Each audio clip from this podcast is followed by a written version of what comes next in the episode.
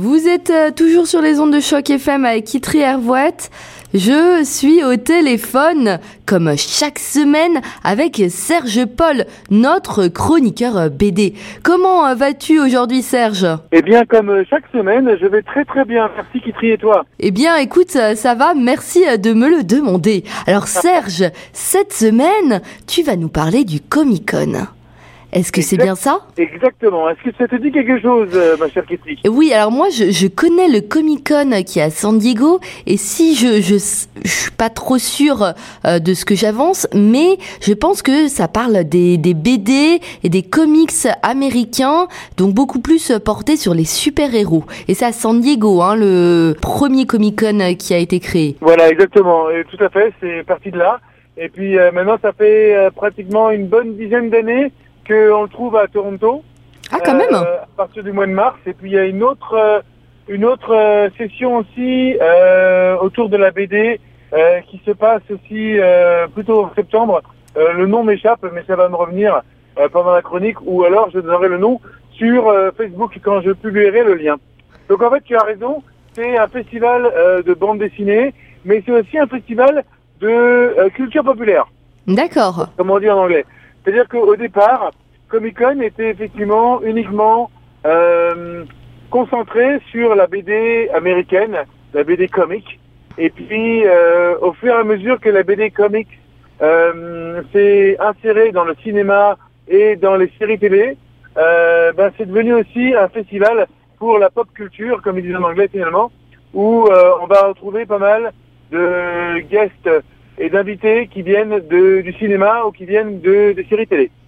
D'accord, donc au final, euh, qu'est-ce que tu entends par... Il y a des guests de séries télé, mais euh, pourquoi, vu que ça, parle de comics Donc en fait, ils mélangent les deux, hein, séries télé et comics Ils mélangent les deux puisque euh, la télé et le cinéma s'inspirent énormément de plus en plus euh, sur les comics.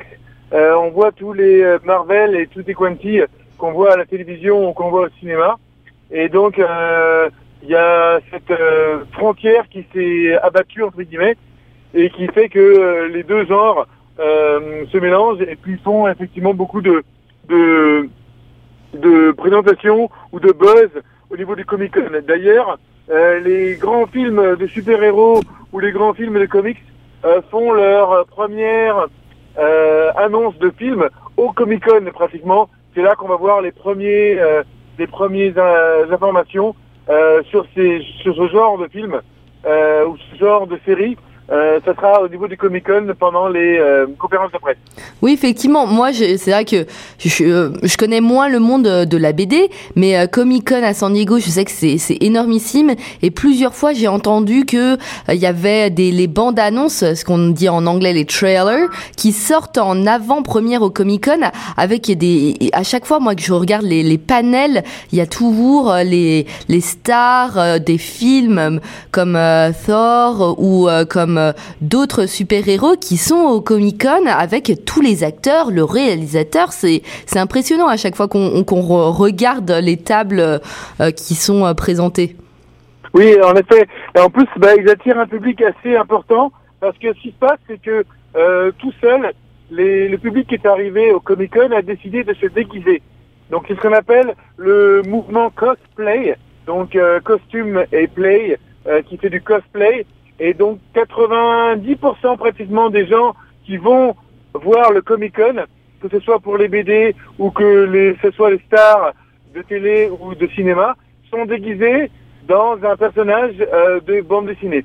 Alors je dis bande dessinée parce que c'est pas uniquement du comics, c'est aussi beaucoup du manga euh, ou ça peut être aussi de la BD européenne, dépendamment effectivement des goûts euh, des gens. Mais on peut trouver des gens habillés en Tintin, des gens habillés en euh, super-héros euh, manga. Superman, par exemple, ou... Voilà, mais voilà hmm. Superman ou Batman. Batman, mais, mais, mais, énormément, énormément de, euh, de super-héros de manga japonais. Et d'ailleurs, je voulais te dire que tu peux trouver aussi maintenant beaucoup de jeux vidéo au niveau du Comic-Con, parce qu'il y a beaucoup de jeux vidéo qui reprennent eux aussi les personnages des films ou les personnages des mangas et qui sont très très populaires donc euh, au niveau du Comic Con. Donc euh, c'est vraiment un festival à Toronto, ça a grandi énormément. si tu euh, as la chance de t'inscrire, prends ton billet euh, pratiquement dès maintenant. Et puis même avec ton billet, tu as au moins deux heures de file d'attente avant de rentrer à l'intérieur Ah oui. du, euh, du métro Convention Center euh, sur Front Street. Oui, c'est énorme. En plus cette année, donc apparemment, il y a toute la troupe des acteurs de Degrassi qui vont être là, mais l'ancienne Degrassi, la, la toute première euh, série euh, qui a fait fureur dans le monde entier et qui vient du Canada. Oui, effectivement. Euh, Mm. il, il va y avoir l'acteur qui joue euh, dans Star Wars, euh, Ray Park, qui joue le, le, le Sith, celui qui est tout rouge avec des pics sur la tête là. Ah oui. Euh, Ouais. Il va y avoir donc Kevin Sussman qui joue aussi dans euh, The Big Bang Theory. Il va y avoir plein plein de grands acteurs. Donc euh, ils vont pas uniquement qu'à San Diego, ils viennent de plus en plus à Toronto, un peu comme le TIFF qui euh, tout doucement pas vite est devenu un grand grand festival de films. Là maintenant le Comic Con Toronto commence à devenir une grande référence et on le trouve effectivement euh, pas encore des grandes annonces de, euh, de films, mais on va trouver des grandes stars. Il y a Hulk Hogan, Hulk Hogan, le, le, le lutteur qui était venu aussi une année, qui a d'ailleurs fait un bras, un bras de fer avec le cher, le cher maire de l'époque, euh, Monsieur Ford. Donc euh, euh, c'est c'est un festival qui va attirer beaucoup de médias, beaucoup de gens, euh, des jeunes. Donc euh, les, euh, les nouvelles stars aussi des comics vont arriver et vont présenter leur nouvelle leur nouvelle leur nouvelle création. Donc beaucoup beaucoup encore, j'ai dit de de comics de américains, mais on va trouver effectivement pas que des comics, on va trouver aussi du de l'underground, comme on dit, avec euh, des euh, des dessinateurs comme Gerard ou Jason Sean Alexander euh, qui font des superbes bandes dessinées, très très bien dessinées à la peinture pratiquement ou juste au crayon noir et blanc. C'est magnifique. Donc n'hésitez pas à aller là-bas parce que vous allez pouvoir rencontrer les auteurs, aussi faire signer vos BD. Il y a plein plein de, de belles choses à faire et c'est assez le fun même de voir tout le public autour qui euh, sont déguisés et puis de prendre des photos, tout ça.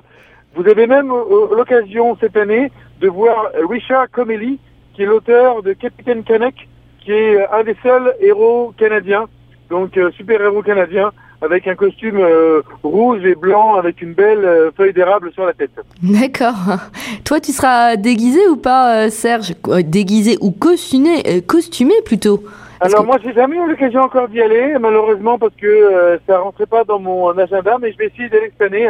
Euh, j'ai pas encore euh, euh, arrangé ça, mais euh, si j'y vais, euh, j'irai peut-être pas costumé encore moi, mais je vais y aller vraiment pour aller voir les auteurs et voir euh, tout ce qui se passe au niveau de la BD. Est-ce que tu sais s'il y a des, quelques auteurs européens, voire même français, qui sont là, des, des classiques de la BD Euh, non, pas vraiment, parce que il y a eu en fait le festival d'Angoulême il y a peut-être euh, euh, 15 jours de ça. Donc, euh, et là où tous les, euh, les dessinateurs européens se sont retrouvés.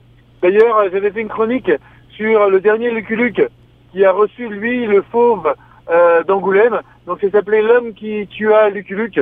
Et euh, c'est euh, une version euh, revue et corrigée par Mathieu Bonhomme en hommage euh, au euh, dessinateur décédé de Lucky Luke qui s'appelait Maurice.